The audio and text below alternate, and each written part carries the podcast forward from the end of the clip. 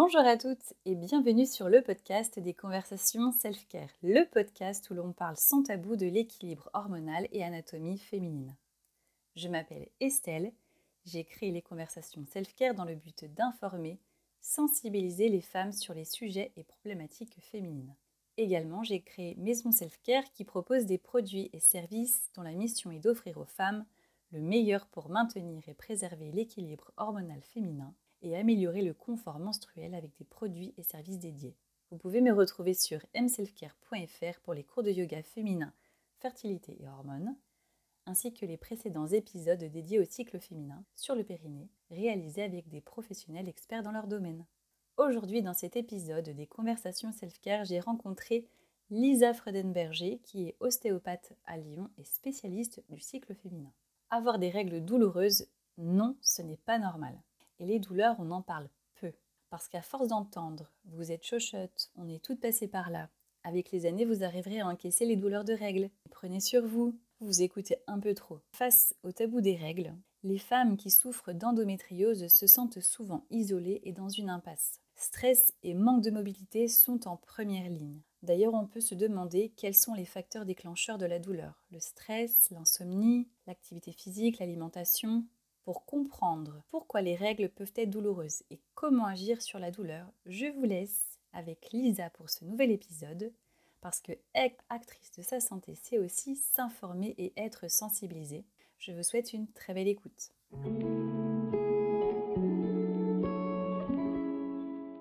Bonjour Lisa et bienvenue. Merci à toi d'avoir accepté l'invitation. Est-ce que tu peux te présenter, euh, nous indiquer quelle est ta spécialité Et aujourd'hui, on va parler des règles. Bonjour Estelle, merci de m'avoir invitée euh, pour réaliser euh, ce podcast. Je suis ostéopathe installée à Lyon depuis six ans maintenant. Après l'obtention de mon diplôme d'ostéopathe, je me suis rapidement intéressée à la sphère féminine. Donc, au départ, plutôt pour l'accompagnement des femmes enceintes, du postpartum et des bébés, et ensuite à l'accompagnement plus global du cycle féminin. Donc des règles douloureuses, des cycles irréguliers, du syndrome prémenstruel, de l'endométriose, des troubles de la fertilité. L'ostéopathie, elle est actuellement bien connue pour soulager des douleurs de dos, mais elle reste encore trop peu connue pour l'accompagnement du cycle féminin et pourtant ces troubles du cycle féminin sont très fréquents et encore trop souvent euh, banalisés par le corps médical. Est-ce que tu peux nous expliquer ce que sont les règles, euh, leurs manifestations, nous expliquer le cycle ainsi que l'anatomie Alors donc pour définir euh, les règles, les règles sont des saignements qui surviennent chaque mois à la fin d'un cycle, de la puberté jusqu'à la ménopause il faut différencier les règles des saignements d'ovulation ou intermenstruels et des spottings, donc euh, des petites pertes. Pour comprendre les règles, il faut définir le cycle menstruel. Un cycle menstruel va du premier jour des règles jusqu'au dernier jour avant l'arrivée des prochaines règles et dure en moyenne 28 jours. Mais chaque femme a son propre cycle et donc ce qui est important, c'est que les deux parties du cycle soient bien équilibrées. Le cycle menstruel, il est régulé par différentes hormones.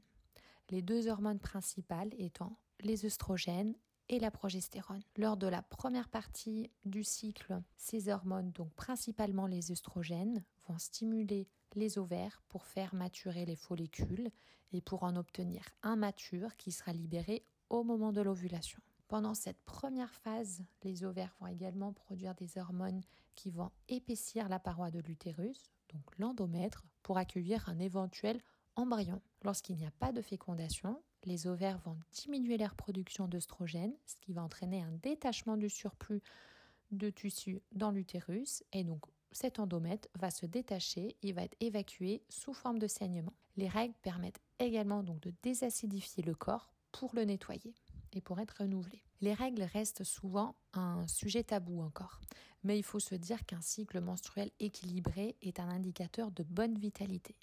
Le but final du cycle est de pouvoir se reproduire. Donc un cycle équilibré avec des saignements à la fin signifie en général que la femme est en bonne santé et bien fertile. Pourquoi les règles peuvent-elles être douloureuses et dans quel cas? La cause principale des règles douloureuses est la contraction de l'utérus pour évacuer le surplus de l'endomètre. L'utérus, il est en partie un muscle qui va se contracter pour évacuer le sang. Ces douleurs donc se manifestent le plus souvent par des crampes juste avant l'arrivée des règles ou pendant les premiers jours de règles. J'entends encore trop souvent de la part de mes patientes oui, j'ai des règles douloureuses, mais cela est normal. Toutes les femmes ont des règles douloureuses. Eh ben non, il n'est pas normal que les règles soient douloureuses. Chaque femme peut sentir un inconfort ou une certaine fatigue, mais si les règles sont douloureuses et que vous êtes plié en deux ou obligé de prendre des médicaments, il faut se demander pourquoi. Pourquoi pour certaines femmes les contractions de l'utérus sont douloureuses et pour d'autres non? Il est intéressant de se poser la question si les règles ont toujours été douloureuses ou est-ce qu'elles sont devenues douloureuses au fil des années suite à un événement ou un élément en particulier? Il est important d'en parler à un professionnel de santé pour exclure une cause médicale, donc une endométriose, des ovaires polykystiques, des polypes, un kyste, un fibrome. Lorsque l'examen médical ne relève rien, il est intéressant de voir si des tensions ou blocages peuvent éventuellement être la cause de ces douleurs ou s'il s'agit d'un déséquilibre hormonal et euh, de voir ce qui peut être fait de manière naturelle. Comment peut-on agir sur les douleurs des règles, que ce soit avec l'aspect médicamenteux ou euh, l'aspect euh, plus naturel? En allopathie, on propose en général des antalgiques ou des anti-inflammatoires aux femmes pour diminuer ces douleurs ou la prise d'une pilule contraceptive pour couper le cycle naturel et donc les hormones sécrétées naturellement. La pilule, elle peut être proposée sur trois semaines avec une semaine de pause. Lors de cette semaine de pause, la femme, elle aura des saignements qu'on appelle saignements de privation, car on arrête la prise d'hormones, ce qui va entraîner des saignements. Ces saignements seront en général moins douloureux. Si une telle pilule n'est pas suffisante, on peut proposer une pilule en continu qui va couper complètement les saignements. Au niveau naturel, pour se soulager, le premier réflexe peut être la chaleur, soit en prenant un bain chaud ou en mettant une bouillotte sur le ventre, pour relâcher les muscles et pour activer la circulation. Les massages peuvent également relâcher les muscles et apporter un confort. Un autre outil est l'activité physique. C'est pas forcément quelque chose auquel on pense en premier, euh, mais la marche ou des étirements doux euh, vont, aider, vont aider aussi. Ils vont stimuler la circulation sanguine, vont accroître le taux d'oxygène et libérer des endorphines qui vont agir comme antidouleurs naturelles. Les conseils donc, précédents vont aider pour soulager les règles douloureuses sur le coup, mais il est intéressant d'aller plus loin et de creuser pourquoi les règles sont douloureuses s'il n'y a pas de cause médicale. Pour cela, il est important de comprendre son cycle, d'être à l'écoute de son corps et d'analyser son cycle.